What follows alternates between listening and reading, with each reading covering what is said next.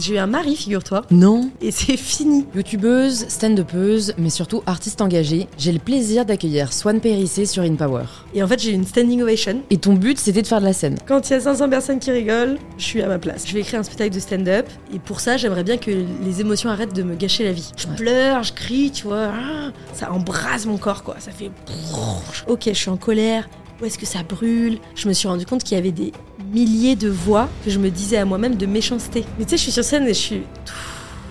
Dans cet épisode, Swan nous partage ce qui a motivé ses changements de vie, de la vie en caravane au milieu du stand-up, ce qu'elle cache de sa vie amoureuse, ou encore son processus créatif. Je suis complètement éperdue de cet homme. J'ai regretté d'avoir autant donné, mais euh, aujourd'hui je regrette plus. Et je pense que je remets plus jamais ma vie dans, dans les mains d'un homme, quoi. Comment gagner confiance en soi? Comment cultiver son intuition? Comment se créer une vie et une carrière qui nous ressemblent? Ça me donne les larmes aux yeux. C'est le rêve de ma vie. Et je suis ravie de vous inviter à rejoindre ma conversation avec Swan Périssé. Bonjour Swan Bonjour Louise Bienvenue sur InPower C'est un plaisir, merci beaucoup de m'accueillir. Bah avec grand plaisir. Euh, je te disais, je suis très contente de te recevoir. Il y a plein de choses que j'ai envie d'aborder. J'ai pas du tout fait de recherche sur toi, sur. euh, je, je me Bon, suis dit, bien, tu vas pas sortir les dossiers alors. ah bah c'est toi qui vas me les sortir. C'est ça le but. Oui, bien sûr, je vais tout dire en toute transparence. C'est le but. Non mais tu vois, je me suis dit, je sais quelques, enfin, il y a des choses que je sais de toi, mais du coup, je vais pouvoir juste me baser là-dessus pour que tu puisses rebondir et nous en dire plus. Notamment, enfin, tu vois, t'as quand même eu, j'ai l'impression, plusieurs vies. Aujourd'hui, euh, t'es vraiment sur scène. Enfin, il y a quand même beaucoup de choses qui ont changé. Mais donc, avant qu'on parle de tout ça, la première question que je pose à tous mes invités, c'est de se présenter de la façon dont ils le souhaitent. Oui, avec plaisir. Euh, moi, je m'appelle Swan Périssé. Je suis humoriste et productrice. Je fais de l'humour, soit sur scène, soit en vidéo. Et dans la vie, euh, j'aime bien euh, rigoler, travailler et faire du roller. Voilà. Sympa, j'adore. Écoute, moi, le, le- le premier truc qui m'a surpris, que j'ai appris sur toi, c'est donc je te connaissais déjà en tant que créatrice, parce que tu vas nous dire, mais ça fait quand même, euh, je pense, un peu plus de 10 ans que tu es sur les réseaux. Ouais, ça ne rajeunit pas. Voilà, mais on s'en fout, parce que comme l'a dit très justement dit euh, une personne que j'ai croisée tout à l'heure, euh, je suis comme le, le bon vin, je m'améliore avec l'âge. Là, c'est un peu mon mantra maintenant, j'essaye en tout cas. C'est ce qu'on dit à partir du moment où on a des rides. hein. Et voilà, le premier truc, donc je t'ai connu et je voyais ce que tu faisais. Et après, j'ai appris que tu avais fait Sciences Po. Ouais. Et moi, je ne savais pas du tout que, que du coup, on avait fait la même école. Et je me suis dit, waouh, mais on a pris des voies tellement différentes. Ouais. D'un côté, qui se rejoignent par la production, mais juste, tu peux me dire, pourquoi, pourquoi t'as fait Sciences Po? Qu'est- Qu'est-ce que tu t'es dit quand t'as voulu entrer là-bas? Trop drôle. Mais c'est vrai que c'est un truc dont je parle pas beaucoup parce que euh, j'ai pas gardé spécialement contact avec Sciences Po, même si je suis très reconnaissante de l'éducation que j'ai eue là-bas. Euh, C'était vraiment des conditions euh, luxueuses de travail, quoi. Moi, je me souviens quand je suis arrivée, euh, c'était l'époque où on prenait encore des notes. euh, Enfin, non, on commençait à peine à prendre des notes sur l'ordi, tu vois. Parce que moi, je suis plus vieille que toi, donc je suis euh, diplômée de 2013 ou 2014, un truc comme ça. Et tu sais, c'était l'époque où ils avaient mis des Mac neufs partout. Donc, tu avais genre un Mac fixe par élève ou presque. Il y avait des immenses bibliothèques et tout, donc c'était un luxe de ouf. Et c'était avant que les frais de scolarité doublent. Donc moi j'ai fait euh, les mêmes études que toi, mais pour vraiment beaucoup moins cher. Mais attends, parce que ça, c'était. ah, Moi, je le dis souvent, c'est Ouais. qu'il y a des choses qu'on peut reprocher à cette école, évidemment, mais je trouve que le système de financement est le plus juste qui existe parce que c'est proportionnel à ce que tu gagnes. En tout cas, moi, à mon époque, c'était ça.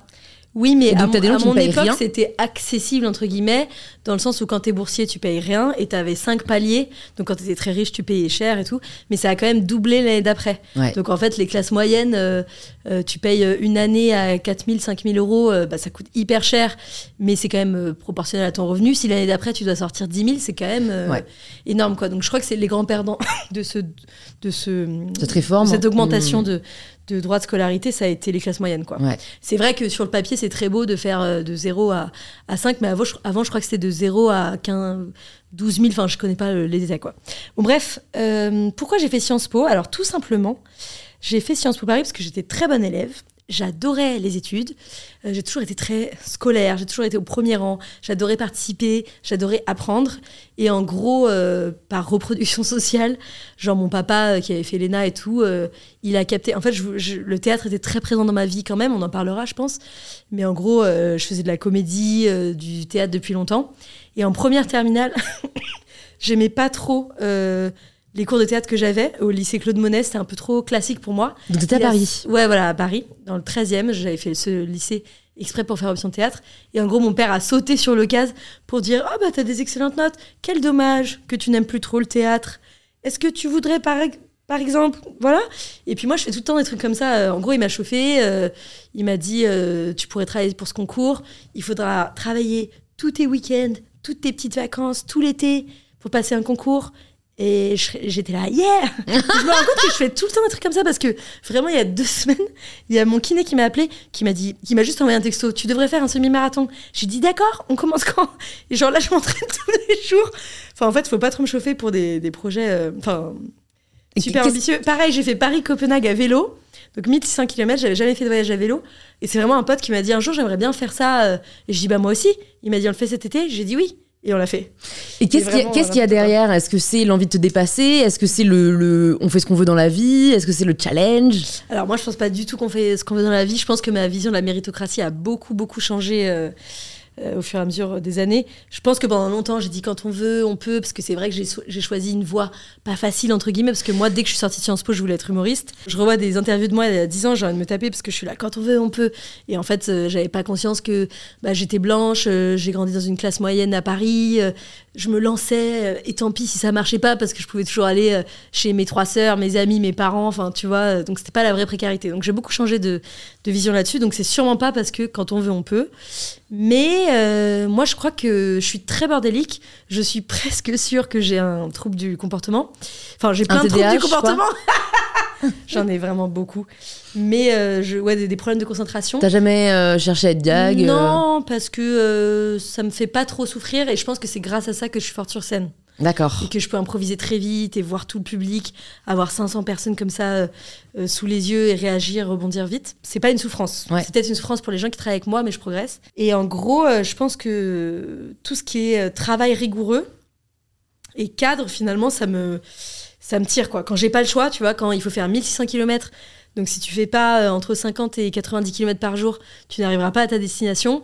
Et ben, tu sais, t'as pas le choix, quoi. Donc j'adore faire des trucs comme ça. Bah, pareil pour le stand-up, euh, j'ai fini d'écrire deux minutes avant euh, ma première de, de mon spectacle que je joue en ce moment. euh, et pourtant, pendant un an, j'ai travaillé.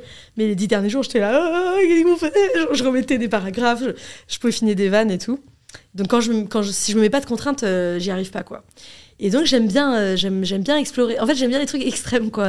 Ouais, pareil, bah, on en parlera, mais mois, j'ai choisi de voyager en France pour voir où est-ce que je voulais habiter en dehors de Paris.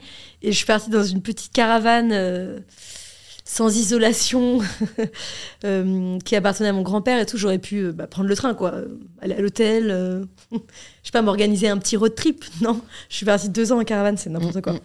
C'est ça le- la chose la plus extrême que t'aies faite dans ta vie? Euh, non, la chose la plus extrême que j'ai faite dans ma vie, c'est soit apprendre le parapente. so- Non, je pense que c'était vraiment les 1600 km à vélo. En fait, je n'avais aucun entraînement, donc j'ai cru mourir, quoi. Euh, Il y avait des douleurs euh, qui n'existent pas, qui sont sorties. Moi, je pensais que j'allais avoir un peu mal aux fesses et aux jambes pendant une semaine. Et en fait, j'ai eu des névralgies au bras pendant 20 jours, donc ça veut dire des décharges électriques, parce que j'avais les nerfs coincés. ouais, je pense que c'est ça, le truc le plus extrême. Et tu penses que c'est euh, bon de sortir de sa zone de confort? Ouais, ouais, moi je, moi, je pense que ça, ça, c'est vraiment très, très chouette. Je suis plus du tout pour le surmenage, genre euh, de, de fatigue, quoi. euh, Plus de- du tout, mais tu l'as été. Ouais, ouais. Enfin, genre. euh, Là, je pense que c'est très important de dormir, par exemple.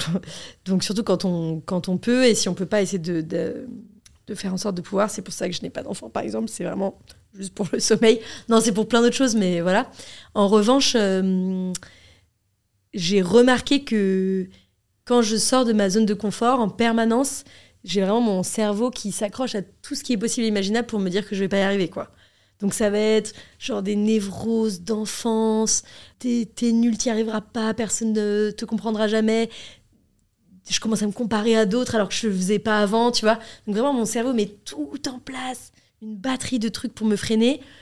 Et euh, j'accepte, je, je leur fais des petits câlins. Je dis oui, vous êtes là, très bien, mais je vais quand même continuer, tu vois.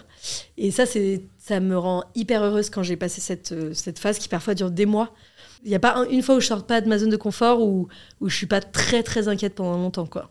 Est-ce que parfois t'as regretté de- de- d'être sorti de ta zone de confort? Non, mais parfois c'était long de comprendre pourquoi je l'ai fait. Il m'est arrivé de, de prendre des décisions et d'avoir du regret pendant deux ans. Et genre deux ans plus tard de dire Ah, Hmm. c'est pour ça que j'ai autant souffert.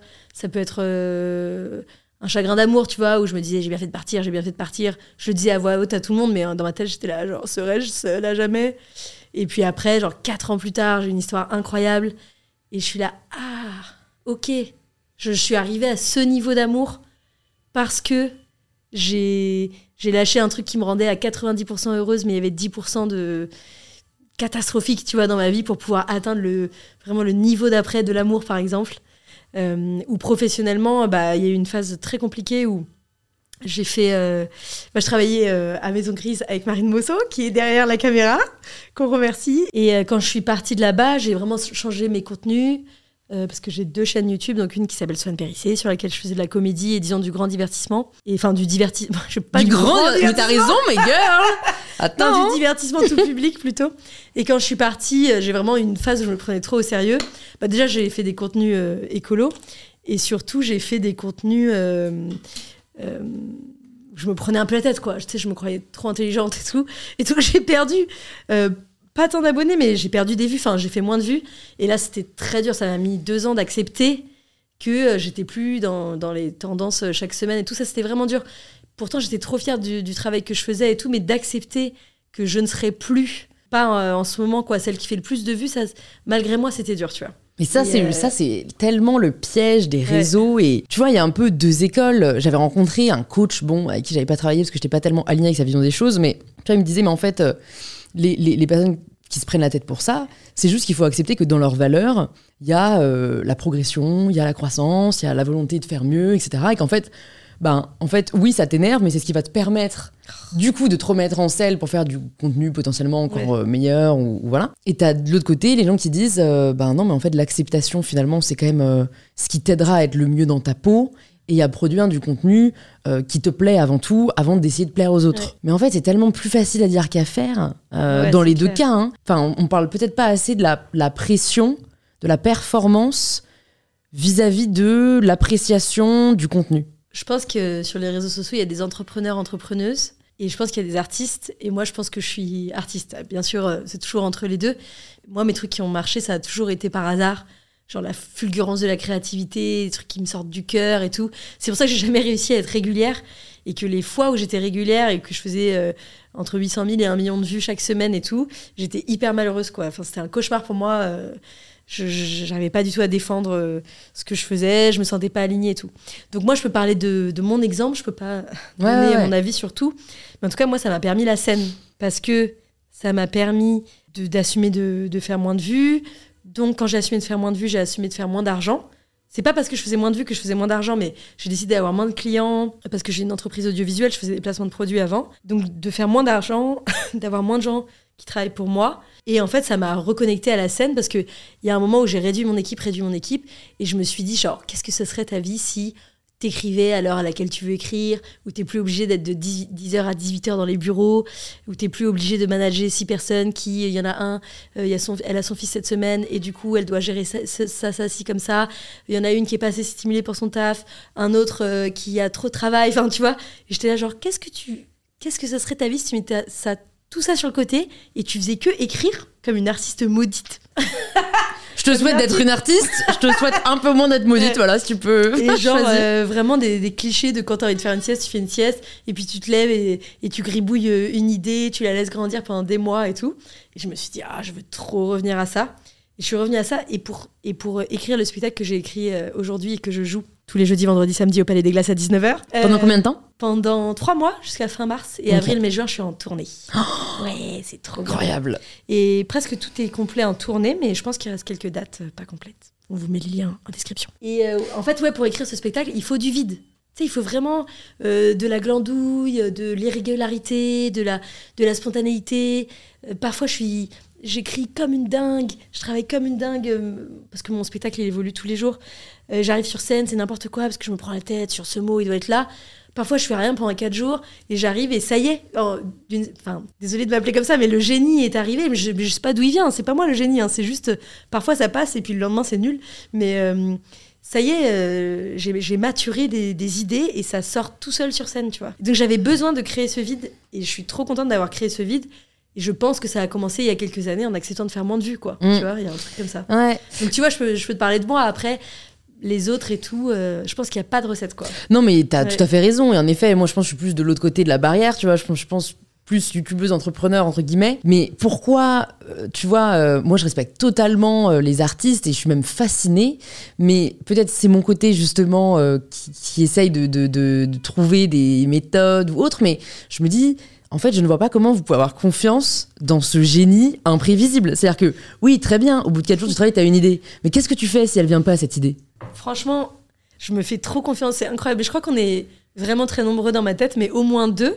Et vraiment, il y a un côté, euh, je sais que c'est c'est des images que je me fais, mais un côté très rationnel qui regarde l'autre et qui fait Ok, je te fais confiance pour cette fois. Et l'autre, c'est vraiment un petit gnome qui est là. et qui est là T'inquiète, je vais juste faire une sieste. T'es sûr? Oui, oui. Et vraiment, ça se muscle aussi. hein. Moi, je travaille beaucoup. hein. Donc, euh, par exemple, quand j'ai commencé à écrire mon spectacle, de janvier à mars euh, 2023, euh, j'écrivais 4 heures par jour. Donc, tu vois, euh, c'est pas vrai du tout que. euh, Enfin, encore une fois, Marine se fait trop rire de raconter ça devant Marine parce qu'elle elle a vu les, les côtés obscurs de, de, me- de comment je peux me foutre la pression et donc foutre la pression aux autres. Je suis quand même euh, très, très bosseuse. C'est quand même discipliné. Ça se euh, muscle. mm. Mais une fois que tu muscles, bah, c'est comme, le, comme quand tu fais du sport. Tu fais beaucoup de sport. euh, au bout de, de- deux ans, euh, tu fais 4 ou 5 heures de sport par semaine.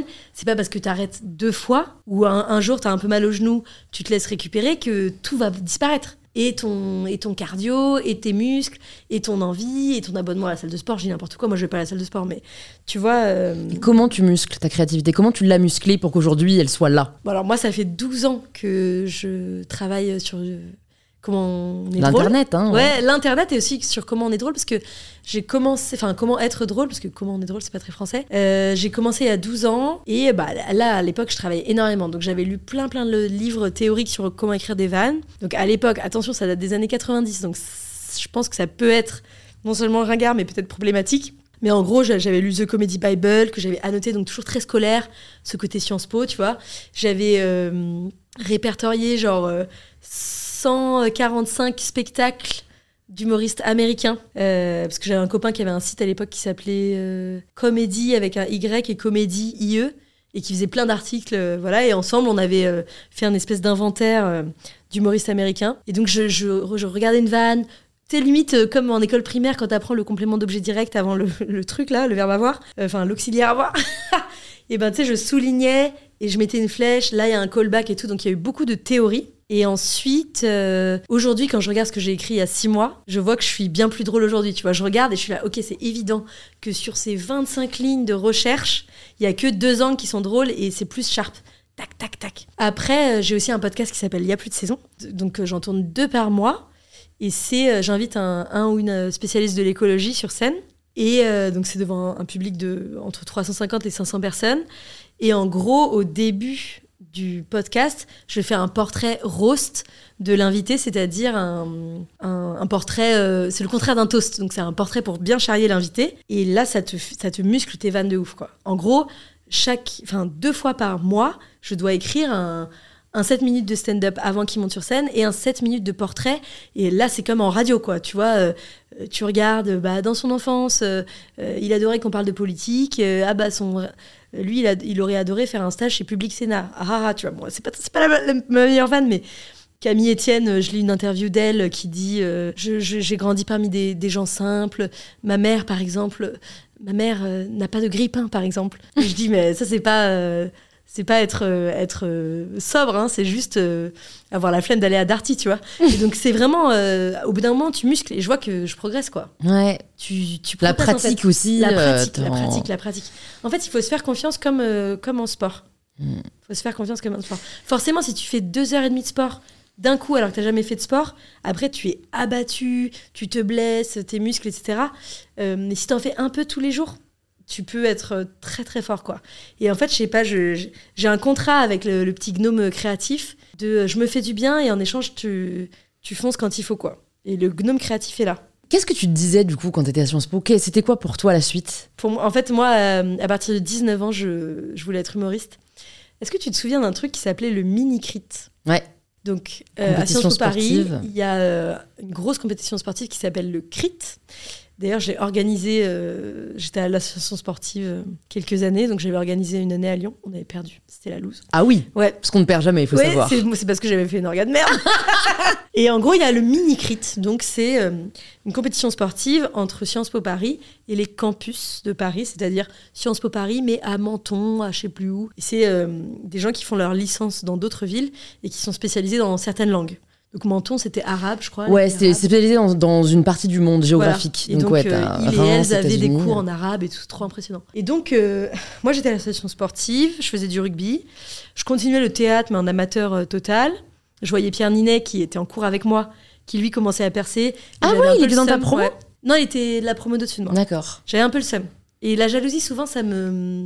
C'est significatif. Ouais, mais d'ailleurs, après, euh, je faisais des petits spectacles tout nuls pendant, dans des caves pendant 8 ans, alors que Pierre Ninet, il a eu le César euh, deux ans plus tard. Et j'étais hyper contente. J'avais plus du tout la jalousie et plus du tout le seum. Presque la fierté, genre, hé, on était, Ouais, on était ouais, ensemble. Pour moi, on était à égalité, tu vois. J'étais là, ouais. Il voit qui je suis.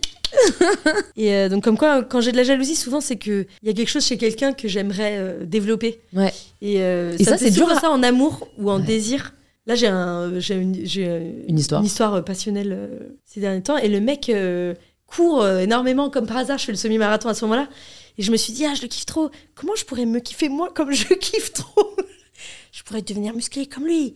Ouais, je vais courir. Voilà. Donc on projette sur les autres ce qu'on aimerait être. je sais pas si ça peut être une généralité, mais moi, j'ai remarqué ça. Ouais. En tout cas, à l'époque, ça m'avait aidé de mettre le doigt sur pourquoi euh, je- j'enviais Pierre, en fait. Hmm. Et en gros, euh, donc il y avait un mini crit voilà. Tu vois que j'ai trouble On reboucle at some point. trouble de l'attention. Et le mini crit, en gros, euh, j'ai un copain de l'association sportive qui m'avait dit écoute, on a une équipe de rugby, on a une équipe de hand, mais apparemment il y a un concours de théâtre et on n'a pas de de trucs de théâtre à proposer. Et il savait que je faisais un peu de scène. Il me dit, tu veux pas écrire un truc et tout. Et il me dit, le thème, c'est la pauvreté et c'est dans trois jours. Et c'est devant 700 personnes. et je dis, eh, pas de problème, compte sur moi. Et donc, en fait, je vais euh, à la bibliothèque, je loue toutes les pièces de théâtre sur la pauvreté. Je me dis, bien sûr, je vais faire tous les rôles et tout. Donc, impossible. Je passe quelques heures. Mais je pense que je faisais déjà confiance à mon gnome créatif parce que je me souviens pas d'avoir angoissé. Je me souviens d'avoir lu les pièces et d'être là, genre, je peux rien faire avec ça. Et après, j'ai écrit un petit seul en scène, mais j'avais déjà fait ça à 12 ans, à 15 ans, enfin, un petit truc de 15 minutes. Et c'était l'histoire d'une petite fille qui avait fugué, donc qui se retrouvait pauvre dans la rue.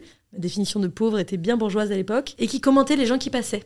C'était un espèce de, de petit sketch de personnage, quoi. Et en fait, euh, je suis en coulisses, en loge, donc il y a tout le monde, il y avait un concours de danse, un concours de théâtre, donc tous les, tous les campus passent, euh, Menton, plus- Reims, Nancy. etc.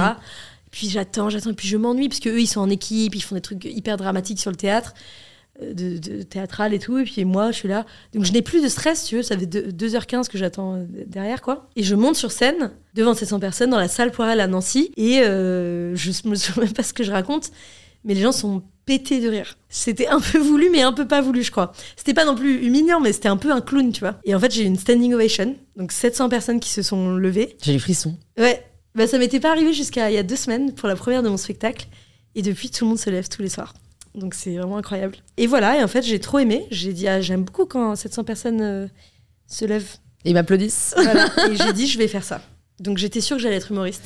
Donc j'ai mis à profit euh, toutes les années de Sciences Po. C'était bien sûr plus compliqué que ça, mais pour, euh, pour faire du théâtre, pour apprendre à faire de la com. Donc en troisième année aux États-Unis, j'ai fait que des cours de théâtre. J'ai fait de la lumière, du son, de l'acting, et il fallait peut-être prendre un cours d'histoire, un truc comme ça. J'ai pris un cours d'histoire. Euh, j'ai fait l'année de césure où j'ai fait une école de théâtre qui s'appelle Jacques Lecoq. Et en master 1, master 2, j'étais grave pote avec Florence Danton, qui était. ouais. Big up Ouais, big up Florence Elle est géniale. qui m'a trop aidé. Donc en gros, tu sais, je ratais mes inscriptions pédagogiques, c'est-à-dire quand tu dois cliquer, enfin t'abonner sur internet pour savoir quand est-ce que t'as cours. Ouais. Et quand j'avais des cours de 19h à 21h30, j'allais voir le service pédagogique et je disais, ben en fait, je suis sur scène. Parce que j'avais commencé à aller sur scène dans des petits boui-boui et tout. Et, euh, et ils m'aidaient, tu vois. Franchement, ils étaient hyper chauds. Ils m'ont fait rencontrer Anne Romanoff, qui ne m'a pas du tout aidé dans ma carrière, mais ça a été un, ça a été un honneur quand même de, de pouvoir échanger avec elle. C'était, c'était vraiment euh, trop intéressant de, parler avec elle, tu vois. J'ai, je l'ai recroisée plusieurs fois. J'ai beaucoup de respect pour, pour la carrière d'Anne et, et pour son travail. Et donc, et voilà, donc je me voyais humoriste, quoi. Et tu dis, tu as ton diplôme. Et là, day one, tu te dis, ok. euh, Je suis devenue intermittente juste après, genre un mois après. Un, pr- un mois après avoir eu le diplôme. Et ton but, c'était de faire de la scène. Ouais, ouais, je voulais être humoriste. Et après, j'ai rencontré euh, Norman fait des vidéos, ou plutôt Feu. Norman fait des vidéos. Et qui, lui, commençait le stand-up. Mais bon, ça, je te dis ça, c'était deux, deux, trois ans plus tard. Et en gros, euh, j'ai dit, ah, trop cool, je peux être dans tes vidéos. Mais c'était vraiment un moment de sa fame absolue. Et il m'a dit oui. Donc, mon premier tournage, c'était une vidéo qui avait dû, à l'époque, faire 10 millions de vues en une semaine, tu vois. Et j'étais là, comme ça. J'étais là, cool. Et du coup, tu prends le son avec ça, euh, et tu filmes avec ça. Je regardais comme ça, j'étais là, trop cool. Après, j'ai invité Norman sur ma chaîne. Il m'a dit non. Je dis pourquoi? Il me dit t'as 70 abonnés. et donc, j'ai tout appris, quoi. Euh, en fait, euh, pour moi, l'entrepreneuriat, c'est vraiment ça. Tu vas tirer des manches et tu fais Excuse-moi, comment tu fais ça? Tu peux me montrer, s'il te plaît? Tu peux me donner 10 heures de cours par semaine gratos, s'il te plaît? Mm, Merci beaucoup. et donc, j'ai appris comme ça, voilà. et puis, de fil en aiguille, à, faire des budgets, à me structurer en entreprise. Bon, ça, c'est sur 5 ans. Hein développer une affiche, euh, à faire du montage, euh, voilà. Moi, je voulais rebondir sur ce que tu dis sur l'entrepreneuriat, c'est qu'en fait, c'est vraiment ça, c'est-à-dire, j'ai l'impression que ça ne se sait pas assez et qu'on attend des entrepreneurs de tout savoir faire dès le début. Et en fait, je me rends compte que euh, de l'extérieur, on a tellement l'image des entrepreneurs qui sont censés, tu vois, gérer, savoir, tu sais, ben, presque comme s'ils étaient des êtres supérieurs. Alors qu'en fait, t'es là, genre, bah non, en fait, ils sont, c'est genre des humains, ils font des erreurs. Tout ce que tu peux faire, c'est essayer et puis progresser, quoi. C'est ta seule option. Moi, j'ai pas l'impression qu'on attend ça de nous, mais j'ai fait mille, mille, que dis-je, un million d'erreurs qui font que maintenant, même quand je foire, je sais dire euh, j'ai foiré et me pardonner et avancer, tu vois. En tout cas, moi, j'ai fait plein d'erreurs, c'est sûr, euh, en entrepreneuriat et en stand-up. En fait, je pense que c'est un juste milieu entre se faire confiance et ne pas se voiler euh, la face sur ses vulnérabilités, tu vois. Mais encore aujourd'hui, je vais faire des projets, bah, par exemple, il y a plus de saison, des projets euh, où je rémunère très bien mes équipes, enfin pas euh, de façon époustouflante, mais de façon juste. Euh, ceux qui veulent en, facture, en facture, ceux qui veulent en, cachet d'intermittent, en cachet d'intermittent, où je me débrouille pour avoir les budgets pour. Et ces mêmes personnes, je vais leur dire venez en bidouille, je sais pas quoi, tu peux m'aider à cadrer entre 14. Enfin, tu vois, j'ai gardé la, la schlag attitude de YouTube, quoi. Et je dis, bah, j'ai pas de budget pour ça, mais j'ai plein de budget pour ça. Et le tout est de se faire confiance mutuellement et de pas trop tirer sur la corde voilà, des gens. Quoi. Comment mais non, moi, moi, ça va. Euh, ouais. Comment t'arrives, toi, à te pardonner les erreurs que tu commets? Alors, gros travail, là, ça fait un an. Euh, un an. En fait, euh, je fais un. Donc, mon spectacle Calme, il parle de colère et sur le fait que, j'ai, que depuis toute petite, je suis en colère. Et bizarrement, depuis que je fais ce spectacle, parce que j'ai rodé pendant un an, et même si j'ai commencé officiellement il y a deux semaines, et ben ça va mieux. la colère, ça va mieux.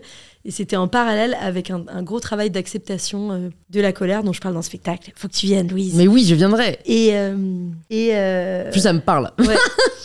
et donc et d'acceptation. Et en fait je me suis rendu enfin de la colère de la tristesse vraiment de laisser traverser ces émotions euh, dans mon corps d'accepter qu'elles sont là. Il y a des jours c'est un peu la loose tu vois. Il y a des jours où je suis nerveuse pour rien euh, voilà. Et de et en fait d'écouter vraiment bah où est-ce qu'elle est dans mon corps euh, j'en parle beaucoup dans le spectacle de façon bien plus drôle que maintenant mais et d'accepter que qu'elle est là.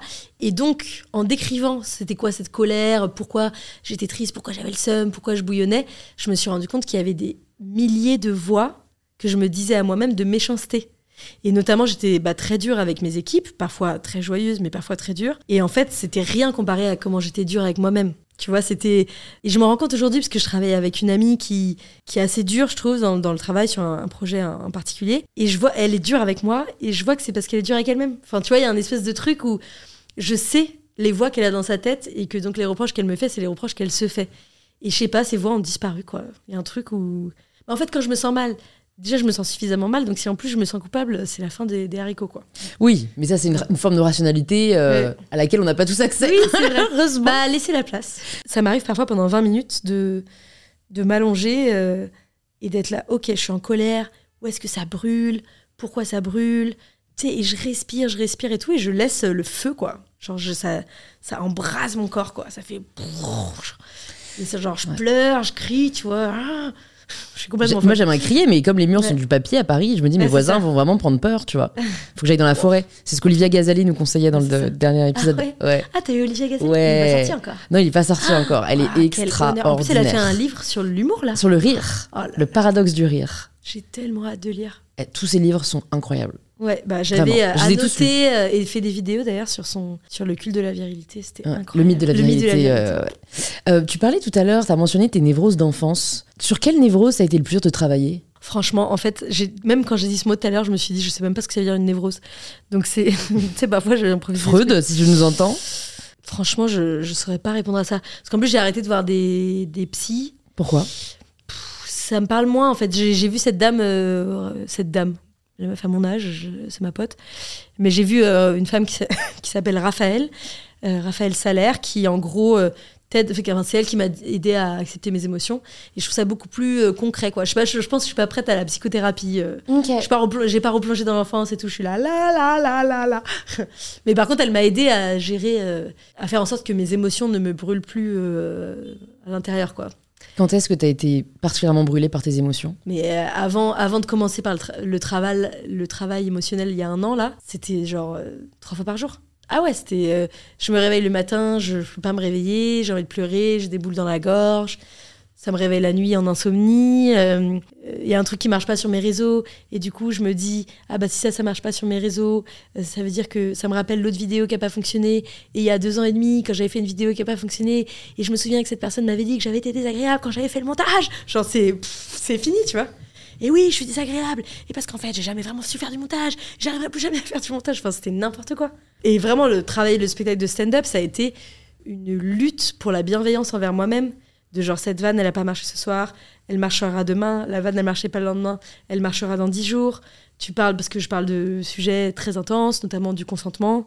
J'ai tout un sketch sur le consentement, parce qu'il y a eu un Me Too stand-up là qui est, qui est sorti. euh, et je parlais déjà d'une. euh, de façon très humoristique. euh, je sais pas comment Tristan Lopin euh, parle de, de, de son viol sur scène, mais là, pour le coup, c'est. Si tu te penches pas dessus, tu vois à peine que je parle d'un viol, mais j'en parlais déjà sur scène. Tu parles Euh, d'un viol qui t'est arrivé? Oui, euh, non, de quelqu'un qui a essayé de me violer, ouais. D'accord. Et donc, c'est des blagues et tout, mais j'ai tout un sketch sur le consentement et sur euh, les pratiques euh, à ne pas faire par surprise au lit. Et donc, tout- toute cette écriture de, de spectacle, ça a été ouais, une, une lutte de bienveillance, de, de se faire confiance, de se donner la main et d'accepter la médiocrité, quoi. Vraiment, d'accepter de, que pour devenir hyper forte, il fallait que j'accepte que pour l'instant, j'étais au début hyper nulle, puis hyper moyenne, et maintenant j'ai l'impression d'être arrivée à la première marche de, de, de l'escalier de ma carrière de stand-up. Mais cette marche a été genre hyper difficile à grimper.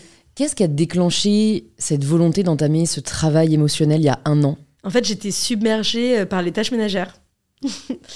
Parce que euh, il y avait bah, toutes ces voies de culpabilité. euh. Donc en fait, quand j'ai arrêté d'être en caravane, je me suis posée dans un appart à Montpellier. Et euh, je pense trois semaines plus tard, euh, j'avais encore euh, mes cartons. euh, j'avais pas acheté de dentifrice.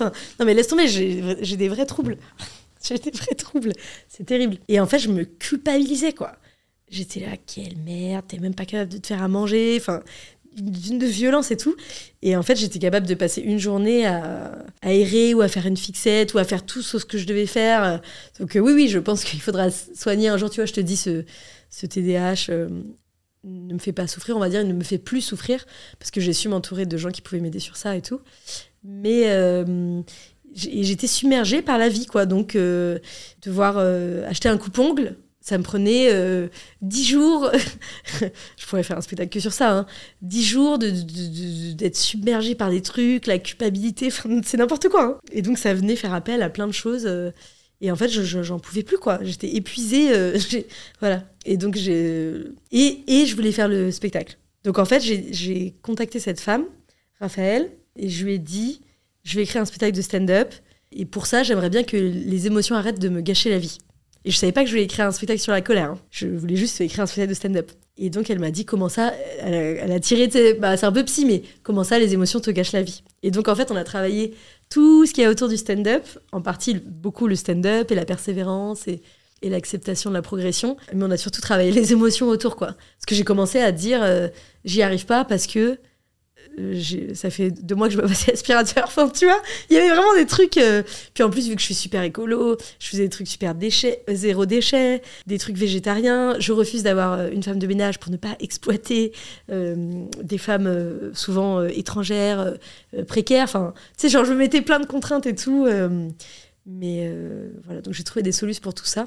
Et je pense que c'est pas si peu fréquent cette culpabilité de- d'être mauvaise ménagère. Et en gros, j'ai vraiment appris que c'était pas mon truc. vraiment, c'est faut pas compter sur moi quoi. Mais j'avais un ex qui m'avait dit euh, euh, j'aurais aimé avoir des enfants avec une femme plus traditionnelle. Et j'en ai tu fait sais des que c'est pas blagues. le bon, hein, euh. Ouais, voilà. Mais j'en ai fait des blagues, je dis traditionnelles, euh, c'est-à-dire, je dis une, une baguette, une baguette tradition, une baguette tra- traditionnelle, une bigouden en Bretagne, c'est traditionnel. qui, qui prend le petit doigt comme ça, qui fait dans les prisons de non, de ding ding ding. Ça, c'est traditionnel. Mais une femme n'est pas traditionnelle. Elle n'a pas à l'être si elle ne veut pas l'être. oui, tout voilà. cas. En tout cas, moi, je suis pas traditionnelle. Message aux hommes hétérosexuels qui voudraient construire quoi que ce soit avec moi. Je ne sais pas faire les poussières. Mais alors justement, comment cette euh, hypersensibilité émotionnelle, en tout cas c'est comme ça que je la ressens, a eu un impact ou a impacté tes relations amoureuses? Euh, je pense que je sais pas faut demander à tous les hommes que j'ai traumatisés. Non, non, ben Tu l'as vécu comme une force ou comme une faiblesse? Moi je vis comme une force parce que euh, je suis vraiment capable d'aimer euh, illimité et tout. Et là j'ai eu j'ai eu un mari, figure-toi. Non Ouais, ouais, ouais, je me suis mariée et c'est fini. Mais ça va, je vis bien. Bah ouais. Mais ouais, je me suis mariée. euh, ça a duré cinq mois. Mais attends, mais raconte-nous.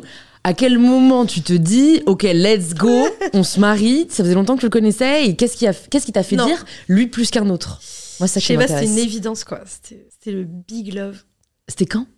On s'est mariés en mars. On s'est séparés là. C'est une exclue là On a une exclue? Peut-être une exclue de date, mais après, c'est des trucs que j'ai dit en story. D'accord. Il n'y a pas vraiment de traces euh, à long terme. Oui, t'as pas annoncé ton mariage sur les réseaux, quoi. Il n'y a pas eu non, un j'ai pas mis de post, photos. euh, ouais. Si, j'ai mis des stories. D'accord. Tu vois, comme ça, ça reste pas et tout. Mm. Parce qu'il y a toujours euh, un moment où euh, les mecs avec qui je couche, au début, ils sont là, genre, quand est-ce que tu parles de moi sur scène? Et après, je parle d'eux sur scène. Et ils sont trop contents jusqu'à ce qu'ils voient le spectacle. et donc, j'évite de laisser des photos ou des traces parce que. Parce qu'il y a toujours un moment ils vont me dire Oui, mais du coup, on me reconnaît dans la rue. Comme si ma cyprine était fluorescente. Et. euh, Alors que c'est clairement moi qu'on reconnaît dans la rue, pas mon mec. Et. euh, Mais du coup, ouais, lui, comment ça s'est fait? Ben ça c'est, on s'est rencontrés dans un écolieu. Tu sais, moi je suis très très écolo, donc j'ai beaucoup dans les lieux alternatifs où les gens se nourrissent de leur propre potager, et construisent leur propre toilette sèche, quoi. On s'est rencontrés là et euh, bon, au début c'était une histoire, euh, une, une amourette quoi, euh, sexuelle et, et affective et euh, il m'a pas lâché quoi. Il était là, non mais toi et moi c'est c'est une dinguerie genre. J'étais là, bon, ouais, d'accord. Parce que je me souviens, quand il m'appelait au début, j'étais là, mais pourquoi il m'appelle? Je faisais, allô? Ouais, je suis occupée là. Ouais, on se rappelle ou pas? Ouais. J'étais là, voilà. Et à un moment, il m'a dit, non, mais Swan, c'est. It's happening, tu vois, genre.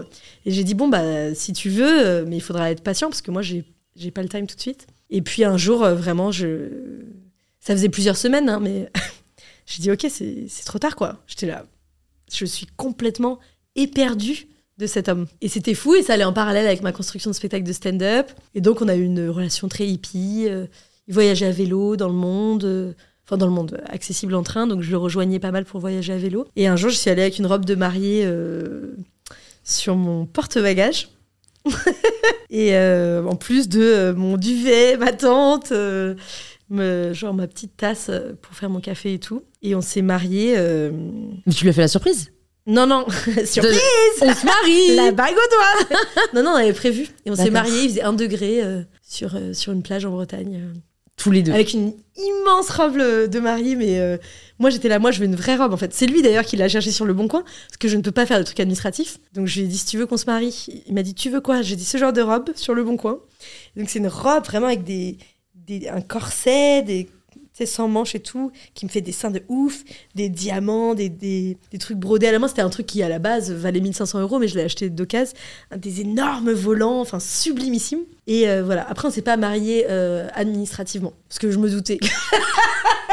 non, mais me connaissant, euh, je- rien que de prendre un rendez-vous chez le médecin, si tu veux, je mets beaucoup trop longtemps. Je ne sais pas du tout de quand date mon dernier frottis. Il faut que je m'en occupe.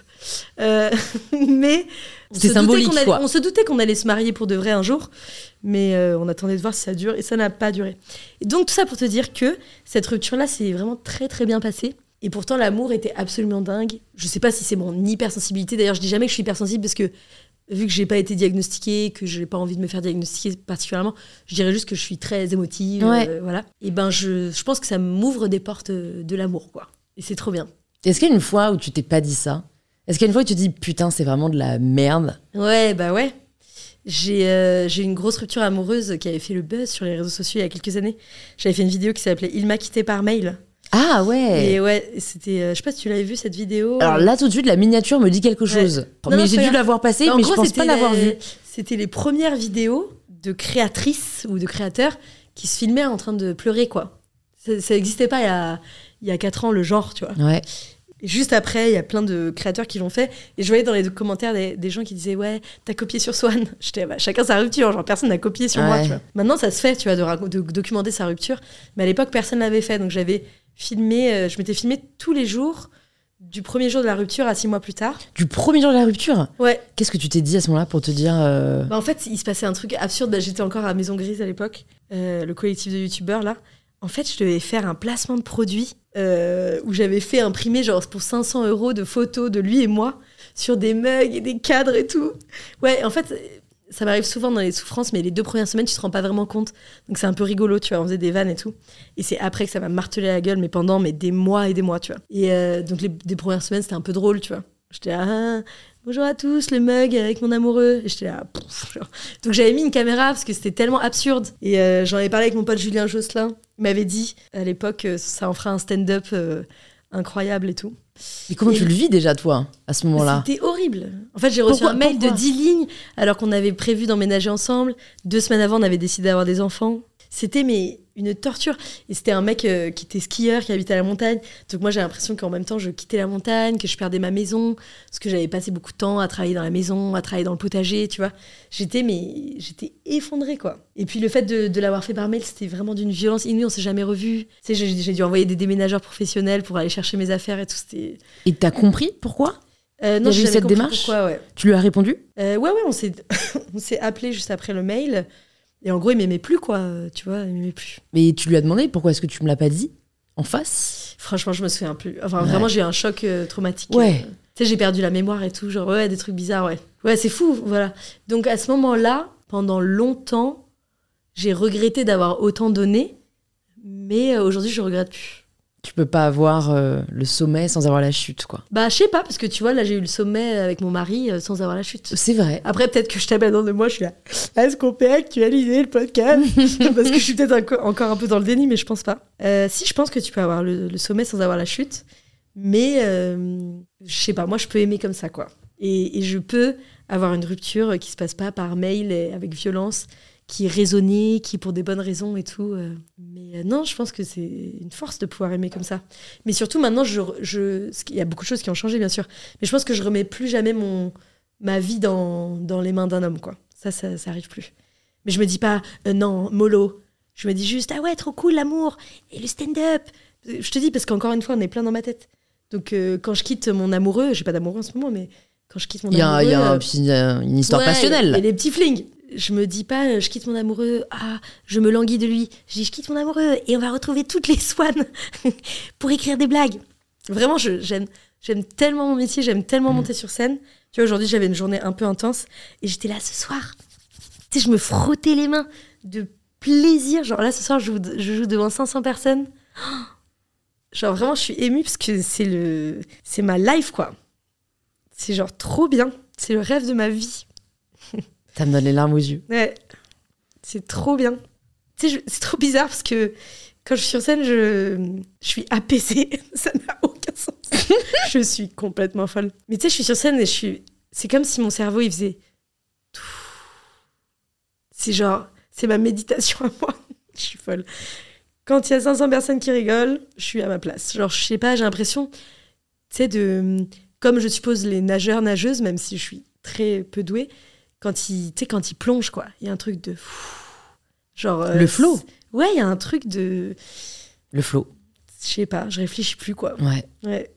Mais tu vois, par rapport à ce que tu me disais avant euh, sur le fait que tu es une artiste, sur le fait que à un moment tu t'es dit, mais en fait, pourquoi est-ce que j'ai une équipe Euh, Qu'est-ce que ça serait d'être voilà, toute seule en train d'écrire quand je veux? Est-ce que ça, ça entre pas en clash avec la peut-être l'ambition que tu as avec le stand-up? Alors, ça, ça m'a permis de m'entourer des bonnes personnes. Euh, donc, je suis pas du tout seule pour faire euh, ce spectacle. C'est moi qui produis, mais j'ai une productrice exécutive qui m'aide aussi en stratégie, qui m'aide énormément psychologiquement à tenir le coup, qui est aussi pour l'instant ma tourneuse. euh, Enfin, c'est une femme exceptionnelle qui s'appelle Valentine Mabi. Vraiment, c'est c'est un coup de foudre professionnel et ça fait un an que ça dure. Pareil, j'étais très méfiante au début. Elle m'appelait, j'étais là, pourquoi elle, elle me proposait des trucs? J'étais là, bah non. Et après, j'étais là, bon, peut-être. Je lui ai dit, tu peux faire ça pour voir? Elle le faisait bien, je dis, vas-y, fais ça en plus. Elle le faisait très très bien. J'étais là, bon, d'accord. Ça me pris un peu plus de temps, mais. Et voilà, j'ai une assistante qui s'appelle euh, Amélie, qui est exceptionnelle, qui travaille à Montpellier, qui m'aide à gérer ma vie euh, matérielle, entre, entre autres. Et c'est juste que j'ai juste redéfini si c'était ça la priorité, tu vois, d'être euh, artiste et de bosser que et de faire en sorte que je sois trop forte sur scène et trop forte en écriture. Voilà, ça c'est mon travail. Et d'inventer des super idées. Et que euh, je m'entourais des gens qui m'acceptent comme ça. En faisant des efforts, en, en faisant des compromis et tout.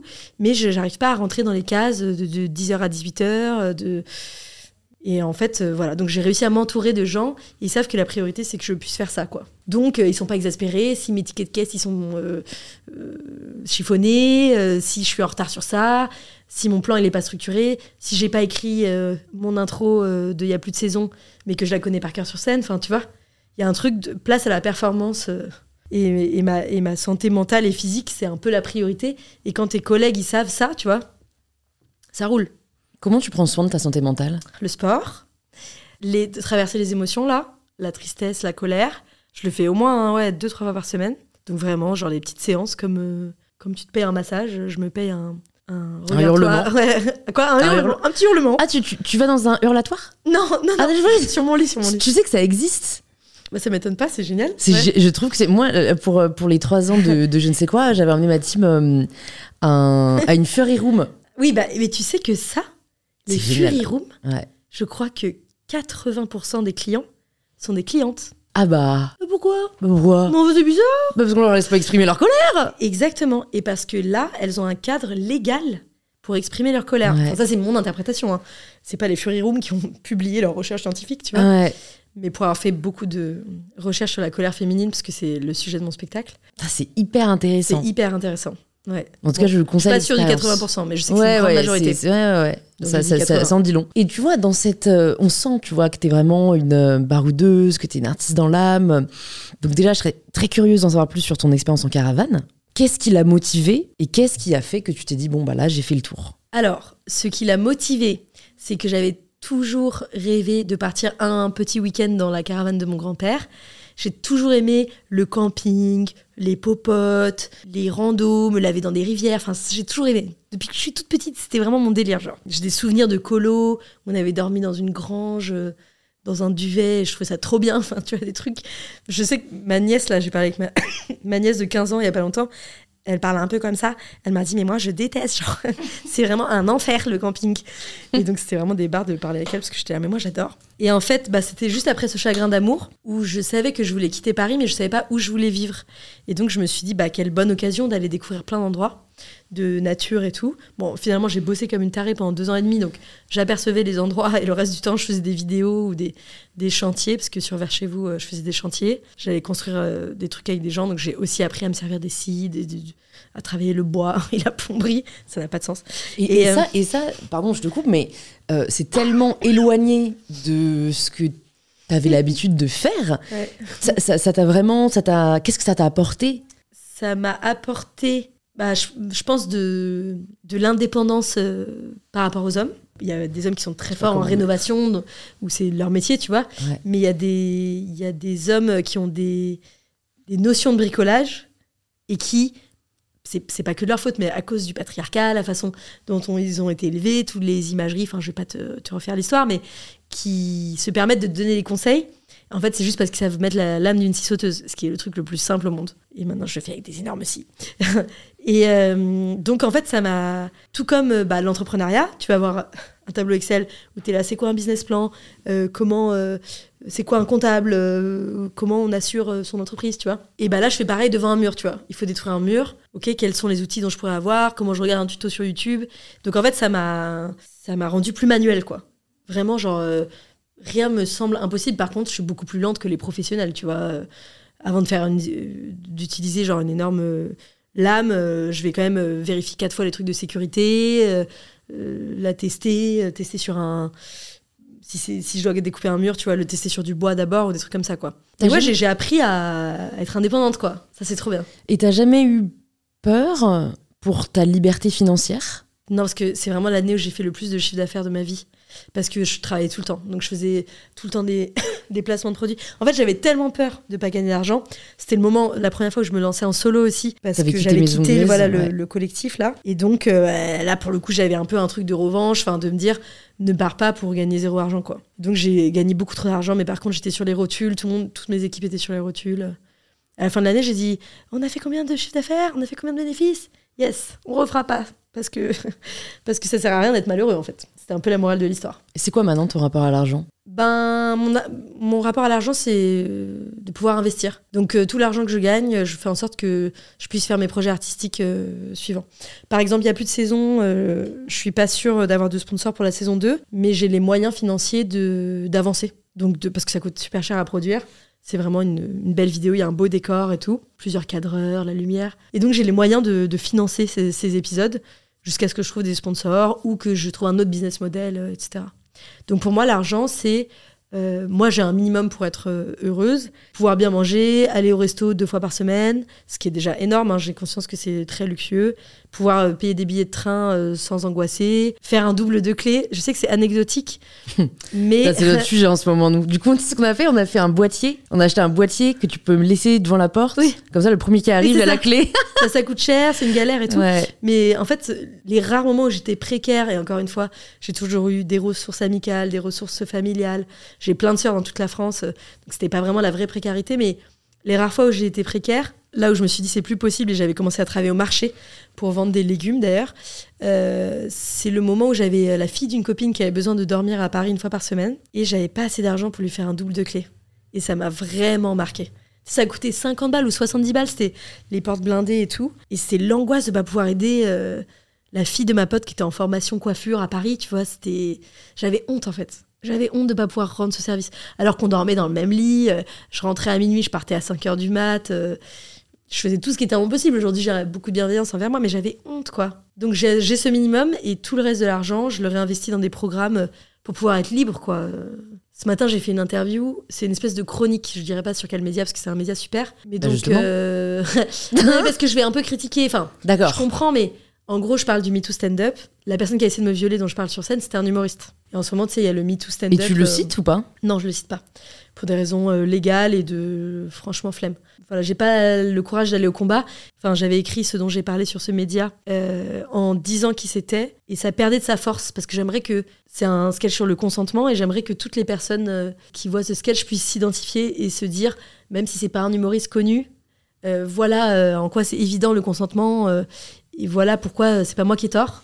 Et quand je disais qui c'était, ça, ça amoindrissait le truc et tout. Oui, c'était plus Voilà. euh, revanchard au lieu d'être euh, éducatif presque. Voilà, c'est ça. Et ben en gros, euh, je, je parlais des accusations de, de viol et d'agression sexuelle qui sont faites notamment contre Seb. Et donc j'expliquais juste qu'en ce moment, il y a des accusations de viol et d'agression sexuelle contre Seb. Et le, le média sur lequel je, je- voulais faire ça euh, me dit, bah, il faudra faire passer au service juridique, on n'est pas sûr de te laisser dire ça. Et j'ai dit, ben si je peux pas dire ça, parce que c'est vrai, je dis pas que Seb a agressé et violé, même si quand même 25 personnes c'est beaucoup. Euh, j'ai dit, bah, si vous voulez pas que je le fasse, euh, je ferai sur mes réseaux. Tant pis, tu vois. Et en fait, pour moi, l'argent, ça me donne cette indépendance-là. De dire, bah, je vais travailler à un spectacle de stand-up. Au bout de six mois de rodage, il est pas prêt, il faut que je rôde pendant six mois après. Donc, tu gagnes pas beaucoup d'argent pendant le rodage. Et ben, je peux. Tu vois, ça me paye ma liberté d'expression. Genre, je peux euh, faire ce que je veux. euh, euh, sur, il y, a plus- il y a plus de saison. Enfin, tu vois, je, Mm, je- mm, mm.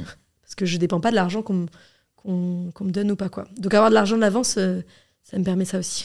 Et à quel point tu te sens limitée ou contrainte par tes engagements parce qu'on partage l'engagement féministe. Bon, écolo, euh, je ne prétendrai vraiment pas l'être autant que toi. Mais donc, euh, en fait, tu vois, de, de l'extérieur, euh, je sais pas si d'ailleurs, toi, des gens te le reprochent, mais moi, j'ai quand même de plus en plus de gens qui me disent que j'ai surfé sur le féminisme parce que c'était à la mode. Enfin, en fait, il y a plein de trucs qui sont à la mode. Croyez-moi, si j'avais- voulu me simplifier la vie, je pas n'aurais pas- baskets, quoi. voilà, je n'aurais pas euh, ouvertement partagé des convictions qui, qui font pas plaisir à tout le monde. Mais euh, du coup, voilà, maintenant, aujourd'hui, c'est presque perçu comme, euh, oui, on va dire, normal ou, opportuniste. Euh, toi, je sais très bien que c'est pas ton cas et que presque ça peut devenir contraignant, hein, que ce soit en business ou que ce soit euh, en média, euh, voilà. Comment tu, ouais, est-ce que parfois tu dois sacrifier, est-ce que parfois tu dois faire des- des concessions? Comment tu le vis? Non, parce que c'est comme des promesses. Euh, c'est- comme euh, quand tu t'engages à faire un truc sportif et que tu le dis sur les réseaux. J'arrête pas de faire des comparaisons de sport. genre, Ah mais en même temps, il y a- y, ton semi-marathon qui t'attend là. hein, euh. tu l'as annoncé sur une power, hein, tu vas le faire. Un- une seule métaphore, c'est celle du sport. Non, euh, par exemple, j'ai interviewé Guillaume Meurice dans Il y a plus de saison. L'épisode sort bientôt. Donc Guillaume Meurice et Swan Périssé sur scène à parler d'écologie. Vous pouvez le voir sur ma chaîne YouTube et l'écouter sur toutes les plateformes Ouais. de podcast. J'écouterai parce qu'il est génial. Moi, tu sais que j'ai beaucoup aimé euh, son podcast Guillaume euh, euh, Meurice recrute. Ah, et trop bien. Ouais. Trop cool. Et ben, en gros, il me shame, mais vraiment devant tout le monde, parce que je mange de la viande de temps en temps. Donc, je dis que je suis principalement végétarienne. Mais il me dit, ah oui, il se moque de moi, tout le monde rigole, rigole. Et au bout de trois quarts d'heure d'épisode, je dis, ok, ça y est, à partir de maintenant, je mangerai plus jamais de viande. Je le jure. Et donc là, tout le monde fait, ah, et tout. Et j'étais obligée, c'était vraiment la pression, la pression des gens de me faire tacler comme ça, ta, ta, ta, ta. Et en fait, je me dis, ok, je me suis engagée. Et là, euh, j'ai eu envie de manger de la viande euh, 15 fois depuis. C'était vraiment il y a deux semaines, c'est honteux. Et je. Je le fais pas. Tu le fais pas. Non, mais je me dis pas, ah là là, je mange pas de viande. Je me dis, Swan, euh, tu t'es engagé, finalement c'est simple, regarde comment tu vas être fier avec, avec toi-même, etc. Après, il y a toujours cette question d'avion. Donc, j'ai pas pris l'avion depuis 5 ans et je pense que je vais le reprendre pour un voyage. Et euh, ça, c'est dur. Mais bon, j'ai toujours dit que si l'une de mes meilleures amies, parce que j'ai deux meilleures amies, une qui habite en Colombie et une qui habite à Seattle, si elles avaient des enfants, je me serais toujours dit que j'irais ou si elles avaient besoin de moi. Et là, il y en a une qui a eu des jumeaux. Et je- quand elle était enceinte, je me suis dit, je vais y aller quand elle était enceinte. Quand elle a accouché, je me suis dit, je vais y aller quand elle vient d'accoucher. Et là, tu sais, ils vont avoir un an. euh, donc je pense que je vais voyager bientôt. Donc c'est pas des contraintes, mais il va falloir que j'assume. euh, va falloir que j'assume quoi. Ouais. Parce que j'aimerais, enfin, je pourrais cacher, mais c'est pas ce qu'il faut faire quoi. Mais voilà. c'est bien de euh, montrer que l'imperfection ouais. reste euh, noble. Ouais. Tu vois, tu fais de ton mieux et Ouais. c'est ça qui est inspirant, je trouve. Après, il y a plein de gens qui disent euh, oui, c'est bon, euh, et qui disent les faux trucs, quoi. Je recycle, je fais des efforts tous les jours. En fait, il y a des gens qui vrillent, quoi. Et je pense que il faut faire quand même super attention. Et l'avion, c'est vraiment le pire truc qu'on puisse faire à échelle individuelle, quoi. Ouais. Mais euh, non, je le vois comme un engagement, je le vois comme une équipe euh, de, de supporters. Et personne ne m'a jamais dit que j'étais opportuniste. Et comme dans tous les combats, il y a des gens plus, euh, plus intenses que d'autres, et je pense qu'ils sont légitimes. Quand les véganes s'énervent parce que je mange du fromage publiquement, je me dis, ils ont raison, il en faut. Tu vois Mais euh, je sais que moi, pour plein de raisons, je peux pas arrêter le fromage, parce que je voyage beaucoup, parce que je suis très organisée, parce que euh, je culpa- je culpabilise quand, quand j'ai pas mon, mon, mon Tupperware, enfin, tu vois, parce que je suis folle. Euh, Ça fait quand même beaucoup de fois que tu répètes que t'es folle. hein. ouais, je vrai. trouve pas ça très Ouais, sain. Bon, d'accord, j'arrête. Non, mais, Tu n'es pas folle. non, mais en fait, je me, rends, je me rends compte que d'en parler comme ça, les gens ils se disent Ouais, quelle charge mentale. C'était ouais, bah, c'était mon ex. Euh, moi, je lui, je lui racontais tout ce qui se passe dans ma tête. Et vraiment, sans aucune méchanceté, avec beaucoup d'amour et tout, il m'a dit Waouh, j'aimerais vraiment pas être dans ta tête. Mais c'était avec beaucoup d'amour. Ouais, bah c'est Donc, J'arrête de l'important. dire que je suis folle. T'as raison. Voilà. T'as raison. Ouais, il faut s'auto-checker parfois. Ok, bon, bah, je vais arrêter de dire ça. Mais oui, les véganes, ils ont raison. Hmm. les gens qui vont m'insulter euh, quand je prendrai l'avion, euh, ils auront raison. Enfin, tu vois, parce que c'est pas euh, une fois tous les cinq ans qu'il faut prendre l'avion, c'est deux fois dans sa vie. Ouais. Pas ouf. Ouais, ouais, ouais. Mais euh, Donc en toi, fait, ils ont raison, en fait. Enfin, tu vois. Donc moi, je, je... En fait, ça dépend de la façon dont c'est dit. Moi, je trouve ça un peu. Enfin, c'est pas parce que le fond est vrai que la forme n'importe pas. Et je trouve qu'il y a de plus en plus, quand même, une virulence sur les réseaux sociaux.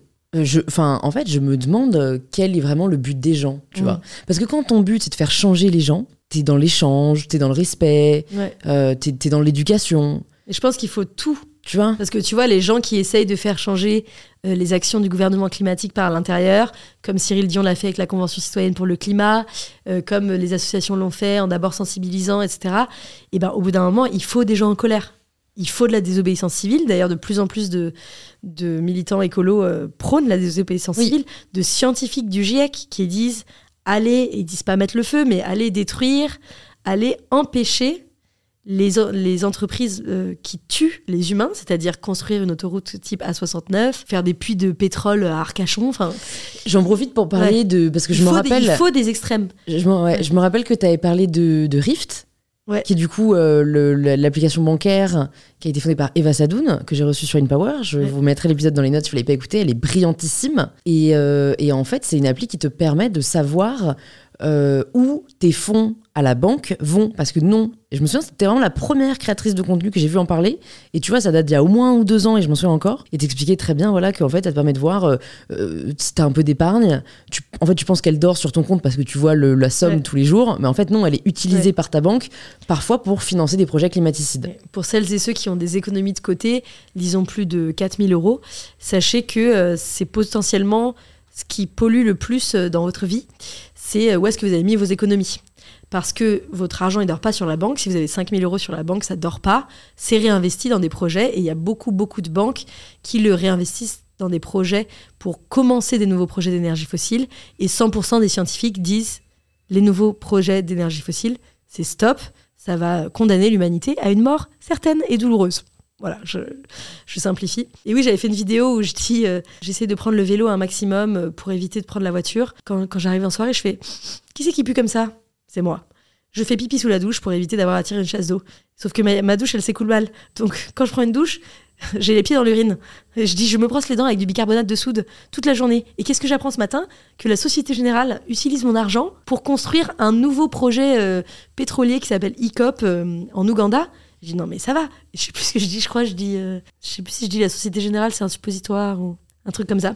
Et oui oui en fait ce qui est moi j'adore faire ça c'est prendre le travail des militants qui font un énorme travail bah, de lutte mais aussi de de vulgarisation de ce qui se passe parce qu'il y a beaucoup d'enjeux légaux etc.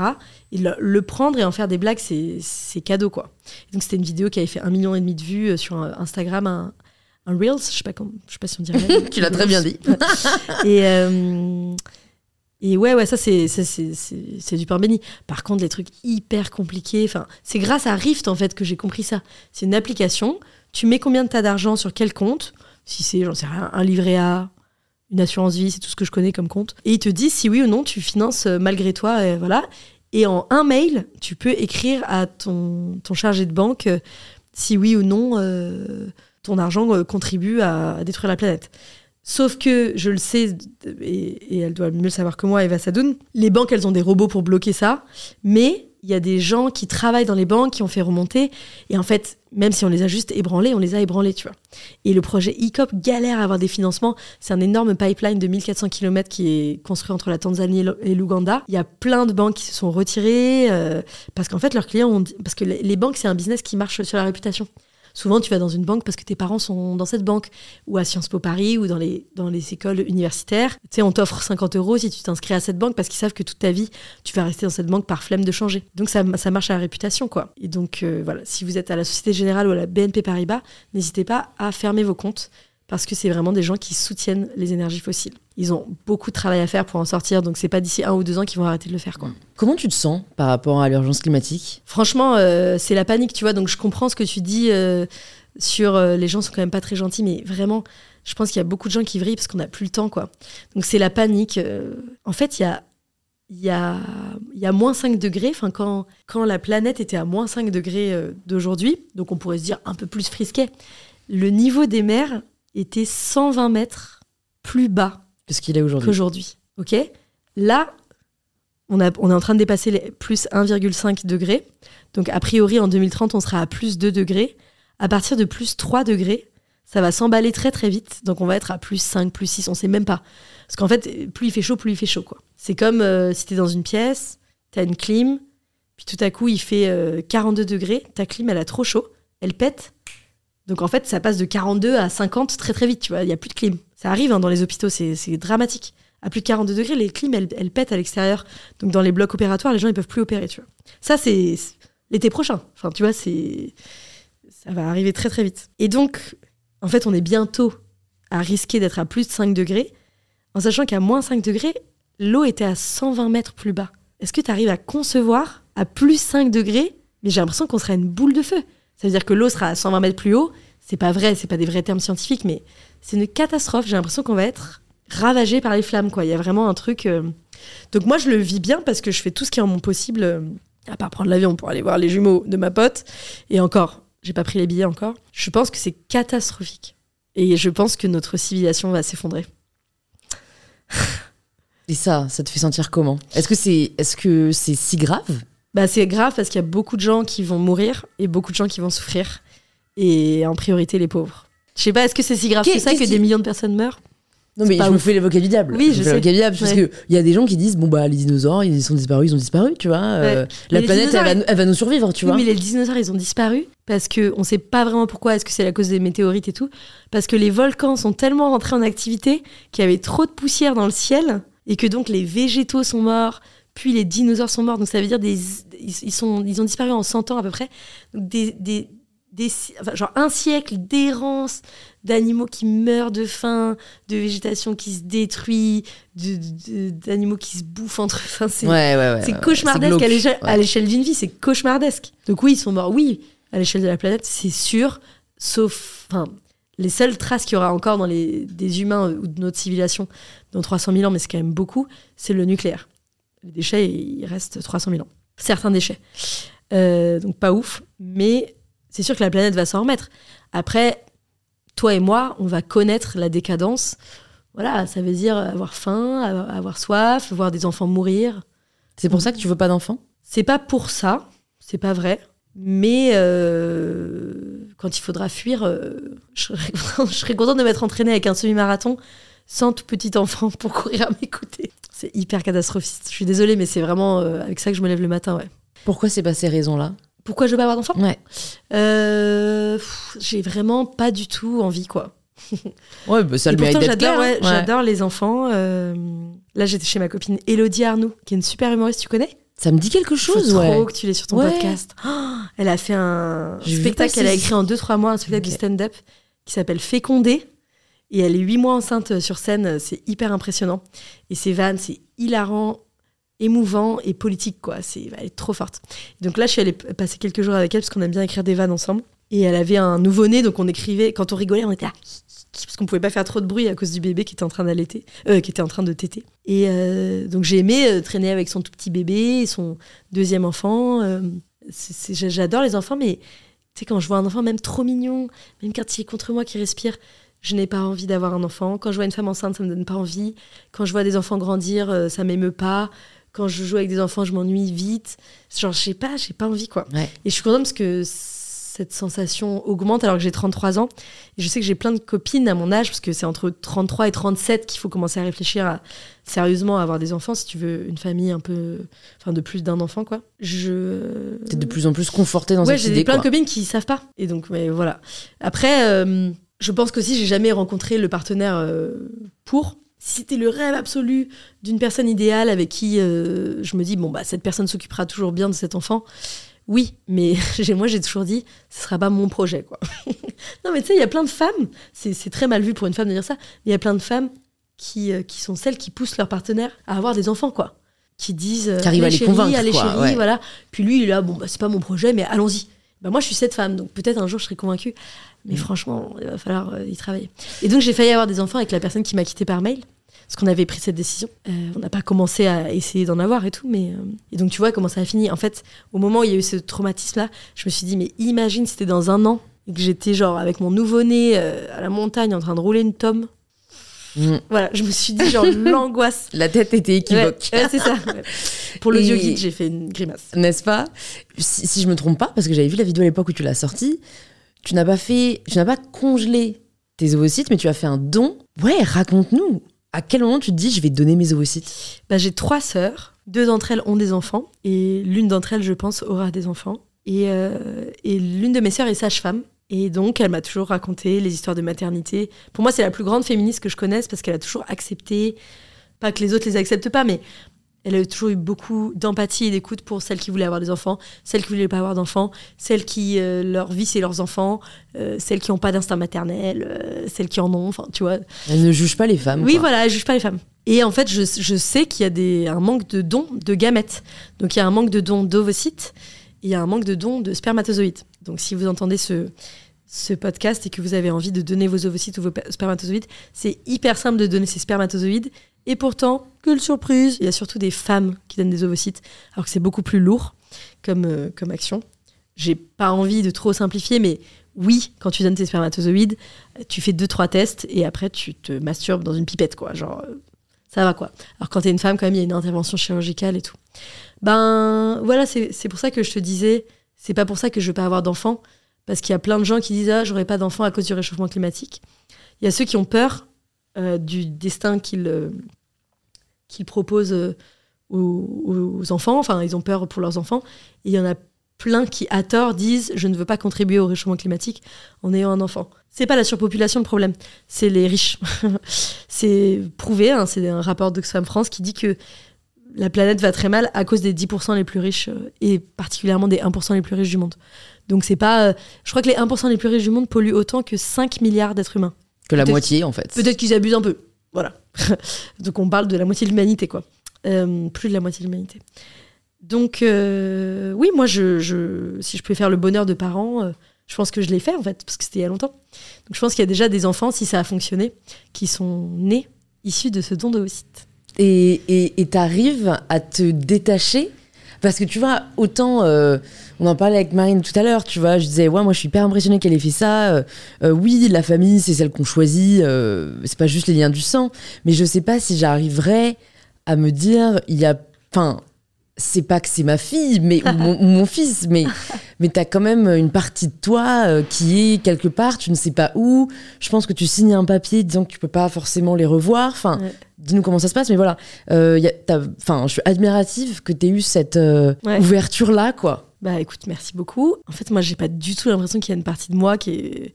Moi, j'ai l'impression d'avoir contribué à peut-être rendre un enfant et une famille heureuse, mais j'ai pas du tout l'impression que c'est une partie de moi, quoi. Donc en fait, tu signes un papier. Enfin, je me souviens pas si on signe un papier d'ailleurs, mais je, il se peut que je n'ai jamais de ma vie des nouvelles de ces enfants. Et j'aurais pas le droit d'en avoir. Quand bien même j'irai euh, frapper à l'hôpital dans lequel j'ai donné mes ovocytes euh, pendant des années en suppliant, euh, c'est c'est interdit par la loi. Donc je ne saurais jamais. Eux, en revanche, à leurs 18 ans, s'ils savent qu'ils sont issus d'un don d'ovocytes, pourront chercher à connaître des choses sur mon identité à me contacter. Mais ça passe dans une commission de sécurité, ça prend des mois, tu donnes ton avis, tu vois, je pense que je pourrais dire non, tu vois. Euh, donc moi, je suis prête à, les accueillir et à, papoter s'il y a besoin. Mais euh, ouais, non, moi, j'ai pas du tout ce truc du don du sang et tout. Moi, je pense qu'on peut faire... euh, on peut faire famille... c'est ça que je disais aussi beaucoup, je pense à mes parents ou je sais plus, mais moi je pense pas qu'il y aura pas d'enfants dans ma vie. Par exemple, je suis très amie avec euh, euh, Louane, Louane Mancho, qui est vraiment ma meilleure amie depuis plusieurs années. Je, suis presque sûre, euh, je pense pas qu'elle m'en voudra dire ça, mais qu'elle veut avoir des enfants. Elle a 10 ans de moins que moi, donc elle a le temps.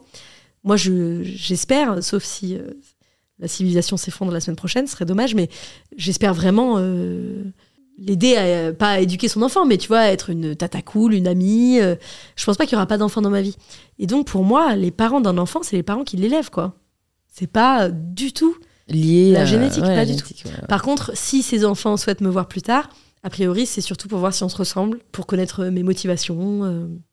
Oui, pour répondre à des questions, quoi. Oui, voilà. Mm. C'est très peu probable que les enfants viennent en voulant euh, que je sois leur maman, quoi. Enfin, Mm, tu vois. mm, mm. D'ailleurs, on, on en a parlé, on en parle beaucoup avec le, le ou la psychologue qui nous reçoit au moment du don d'ovocytes, quoi. Je- Voilà, donc. Ouais. euh, non, mais déjà, je Ouais. trouve c'est super que tu fasses un rappel euh, parce que tu vois, c'est aussi le podcast, c'est des formats Ouais. comme ça qui permettent peut-être d'éveiller des, des consciences.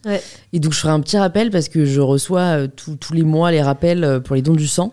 Et euh, à chaque fois, c'est vraiment euh, la catastrophe niveau stock. Donc, euh, n'hésitez pas à donner votre sang aussi. ouais. C'est beaucoup moins lourd pour le coup. Ouais, beaucoup moins lourd. Voilà. euh, et ça Ouais. peut sauver des vies, quoi. Donc, ça, c'est un truc. Et pour donner des gamètes, vous tapez don, soit don de spermatozoïdes. euh, .fr, un truc comme ça, ou soit don de Mm. d'ovocytes. et c'est faisable si vous avez moins de 37 ans, que vous n'avez pas des grosses maladies génétiques. En plus, tu fais un petit check-up de santé. Ça doit dater de là, mon ancien frottis, je pense. mon dernier frottis. Mon ancien frottis. Il est temps de le faire. Voilà, donc c'est tout à fait faisable. C'est gratuit, vous êtes remboursé de tous vos frais. euh, c'est une expérience, quoi. Ouais. Ouais. Au début de l'épisode, euh, quand je te disais que euh, j'avais pas fait des recherches euh, voilà, sur toi et qu'on allait potentiellement sortir tous les dossiers, est-ce qu'il y a un dossier que j'ai pas ouvert? Ouais, Vas-y, dis-nous. En fait, j'ai fait On ne demande qu'à en rire il y a super longtemps et c'est trop la honte. C'est horrible. C'est une émission? Ouais, ouais, c'était une émission d'humoriste. Et en fait, à l'époque, j'avais un petit personnage un peu de clown. Donc j'avais des couettes et je faisais des bruitages et tout. Tu sais, genre, euh, été admirative de. Ça me fait du bien d'en parler. Parce que je, me, je sais que cette casserole sortira un jour. Non, Marine Il y, a, Marine qui sort son portable pour regarder. Je pense que la vidéo est trouvable et c'est horrible. Et en gros, je- je- j'essaie de faire des bruitages et du mime, mais je suis nulle, tu vois. C'est hyper dur, tu sais, les. Enfin, tous les, Les clowns. imitations, Ouais, les ouais. imitations, les bruitages et tout. Et voilà, c'était horrible, quoi. C'était horrible. Donc, devant des milliers de spectateurs, euh, des centaines de milliers, je Ouais, pense. ouais. Plus, même des millions. C'était diffusé sur euh, une chaîne. euh, Je- franchement, je sais plus. Je sais plus quelle chaîne, Ouais. j'avais eu la télé. Mais bon, c'était horrible, quoi. Ça devait être ma première année de stand-up. c'était pas du stand-up. Donc, ça, c'est vraiment un gros dossier. Mais tu vois, c'est fou que ça me touche encore, quoi. Enfin, ça me touche- pas, ça- non mais Ça si, me touche pas, mais. l'humiliation c'est une émotion forte hein. Ouais. Donc euh, elle marque. Franchement, elle marque. Je- pareil, moi, j'ai une humiliation quand j'avais allé, je partage parce que sinon c'est pas drôle. Je sais pas si j'ai déjà raconté. Je, je pense, tu me demandes la plus grosse honte de ma vie, c'est, je pense que c'est ça. Euh, j'étais en colonie de vacances avec ma meilleure amie, on avait 16 ans. Et en fait, euh, et en fait c'était mon anniversaire. Donc, on parlait anglais, euh, c'était un truc international. Et donc, en fait, je suis appelée au micro pour mon anniversaire en mode Oh, c'est l'anniversaire de Louise et tout. Et donc, on dragouillait deux mecs euh, qui étaient là. Et euh, mais bon, dragouillait, il se passait pas grand chose, tu vois. Et t'avais pas le droit d'avoir euh, des, des, des histoires, des petits copains ou des petites copines, tu vois. Ah ouais. C'était pas, ouais, très conservateur. T'étais pas majeur, euh, il voulait pas prendre la responsabilité de ce qui pouvait se passer. Et donc, on m'appelle au micro et en gros, il me dit Oui, C'est quoi, dans une soirée? Non, c'était au dîner, tu vois, on Ah, était euh, cantine, euh, tu vois, 100 personnes, euh, on t'appelle au micro, donc déjà ça, hyper dur quand t'as 16 piges, tu vois. Et donc il me dit alors, euh, est-ce que t'aimes bien ton séjour? Et moi je dis oui.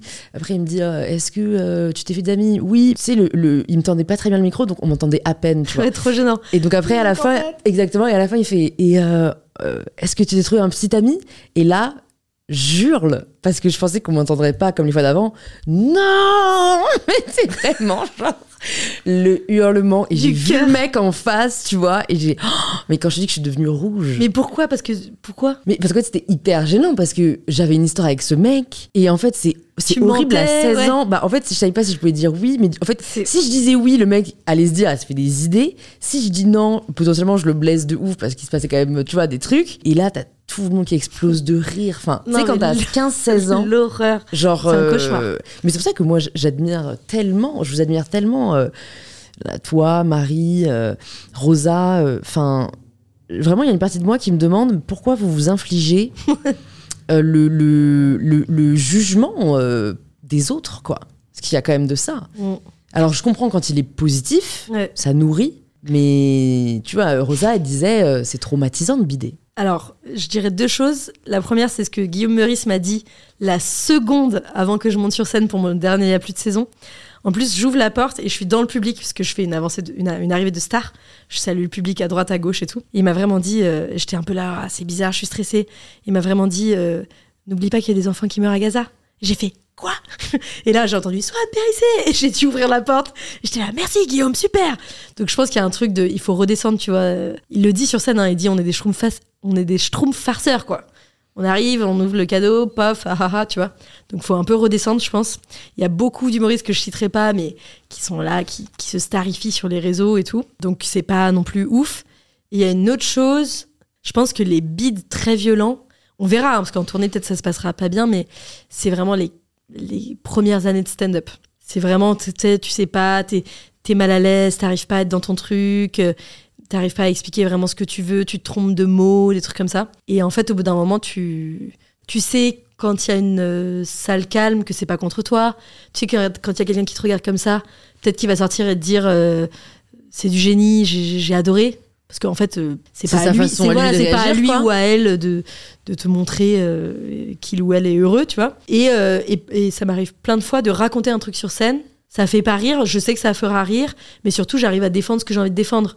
Donc je me dis pas, les gens ils doivent rigoler toutes les 6 secondes, quoi. Donc voilà, donc j'essaie de relativiser et tout. Mais, mais par contre, les bids des 5 premières années, c'est c'est une violence inouïe, quoi. C'est vraiment, tu, tu, tu te fais souffler avec un souffleur de feuilles. Mais Dans les dis, là je le oreilles. sens dans le cœur Ouais, franchement l'humiliation c'est un sentiment ouais. vraiment violent quoi c'est vraiment, tu rates la dernière marche. ouais et tout le monde te regarde Ouais, devant euh, 200 personnes dans une bibliothèque silencieuse. tu sens la euh, pitié dans leurs deux, yeux ouais, 200 personnes à qui t'allais demander euh, de l'argent ou de l'amour, quoi. C'est vraiment. Genre, vraiment, c'est hyper dur. C'était à chaud aux joues, t'entends dans tes oreilles. C'est horrible. Qu'est-ce que t'aurais aimé savoir avant? Euh, Si là tu pouvais parler à Swan qui débutait le stand-up. Je le savais, mais j'écoutais pas qu'il faut du temps pour être fort en stand-up. mais je l'écoutais pas. Et en clown, c'est pareil, parce que je me moque, je me suis moqué plusieurs fois, toi et moi, de, enfin, dans notre conversation à toi et moi aujourd'hui, mais le clown, c'est un truc euh, du théâtre physique, euh, parce que j'avais fait une école de mime et tout, enfin de théâtre physique. Et on dit que euh, les clowns, ils arrivent à 50, 60 ans, il faut de l'expérience, quoi, il faut de la vie sur le corps, je sais pas. J'aurais aimé écouter que ça prend du temps. J'ai quelques petites dernières questions pour toi avant de te libérer pour ce soir. Si tu pouvais nous conseiller une recommandation culturelle que ce soit un livre qui t'a particulièrement marqué, un spectacle qui t'a touché, un film euh, que tu recommandes euh, aux personnes qui nous entendent, ce serait quoi? Alors, moi, je conseille le film Woman at War. C'est un film qui se passe en Islande. Et donc, on peut soit le regarder en VF, soit en islandais euh, sous-titré français. et c'est dispo sur la boutique d'Arte TV. Tu peux le louer pour 3,99€. J'ai fini par l'acheter tellement je le montrais à des gens. Et c'est trop stylé. C'est vraiment un film incroyable qui m'a bouleversé, que j'ai regardé cinq fois cette année, parce que je l'ai découvert cette année, même s'il a 4-5 ans. Enfin, je sais pas s'il a 4-5 ans, mais euh, quelques années, quoi. Et en gros, c'est, c'est l'histoire, je le dis parce que c'est le premier plan du film, mais c'est l'histoire d'une femme qui sabote des centrales électriques en Islande pour des raisons écologiques. Et elle le fait toute seule avec son arc et ses flèches. Mais c'est de. C'est une histoire vraie non, mais ça pourrait être ça vrai. ouais, Peut-être que ça va donner des idées. Hein. Ouais, c'est une fiction. Et c'est. Euh, bon, il y a une autre histoire en parallèle, je vous spoile pas, mais c'est émouvant, c'est fort.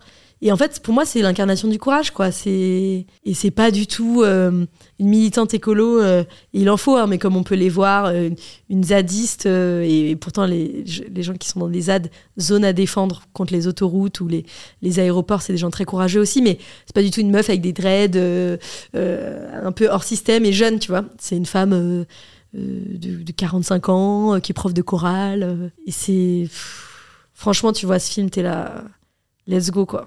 C'est bah, je le mettrai dans les notes. Ouais. Si tu pouvais entendre quelqu'un sur In Power, qui est-ce que tu aimerais entendre? Sachant que tu es une fidèle auditrice. Oui, c'est vrai que j'écoute beaucoup euh, ton émission et que j'aime beaucoup. Euh, je te conseille d'inviter Lou Trottignon. C'est un humoriste euh, transgenre qui a un spectacle qui s'appelle Le Mérou. Parce que je vais spoiler l'une de ses vannes, mais en gros, il explique que pendant qu'il transitionnait ou il se sentait pas à l'aise dans le genre dans lequel il avait été assigné à la naissance, à l'époque, il n'y avait pas beaucoup de médiatisation des, gens trans. Et donc, il savait pas trop ce qu'il était. Et donc, il avait cherché sur Internet des gens qui auraient changé de genre ou qui se sentaient ni homme ni femme. Et en fait, il a découvert que le mérou est un poisson qui change euh, de genre au bout de quelques années, quoi. Qui, euh, qui naît femme et qui devient homme. Et il était là, genre, ah, mais je sais ce que je suis, je suis un mérou. Et donc, il raconte ça. Et après, je vais peut-être un peu gâcher sa vanne parce qu'il le fait mieux que moi, mais et il dit, euh, bah, depuis que je fais ce spectacle et tout, il y a de plus en plus de gens qui me reconnaissent dans la rue. Et l'autre jour, euh, il y a un mec qui me voit dans le restaurant et qui me dit, euh, c'est toi le merlu Hyper drôle. Et donc c'est Lou. Lou fait pas mal de mes premières parties. Et à chaque fois qu'il fait mes premières parties, il est ovationné, tellement il est drôle et émouvant. Et vraiment, il est ovationné alors que c'est une première partie.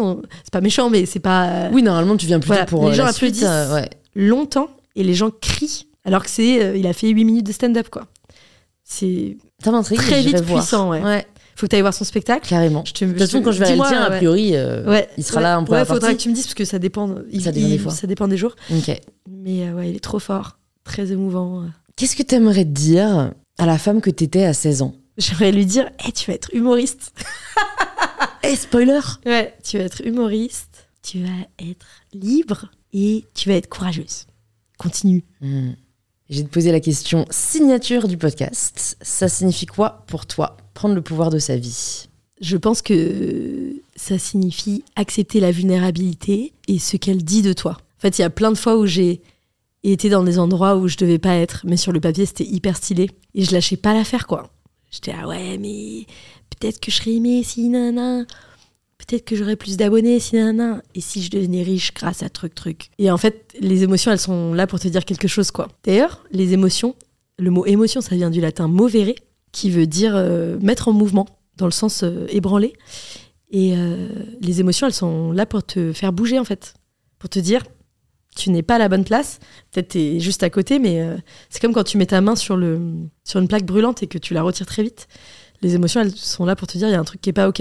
Et euh, la colère, par exemple, pour en revenir à la colère, biologiquement, ce qui se passe, c'est qu'il y a un afflux de sang dans tes mains Donc tu as un afflux sanguin comme euh, pendant une érection, mais de main, tu vois. Et à la base, c'était pour que tu puisses euh, agresser en retour quand tu étais agressé ou t'emparer très vite d'un objet en cas d'urgence. Donc la colère, c'est fait pour te sauver, quoi. Tu vois, c'est fait pour te, te défendre.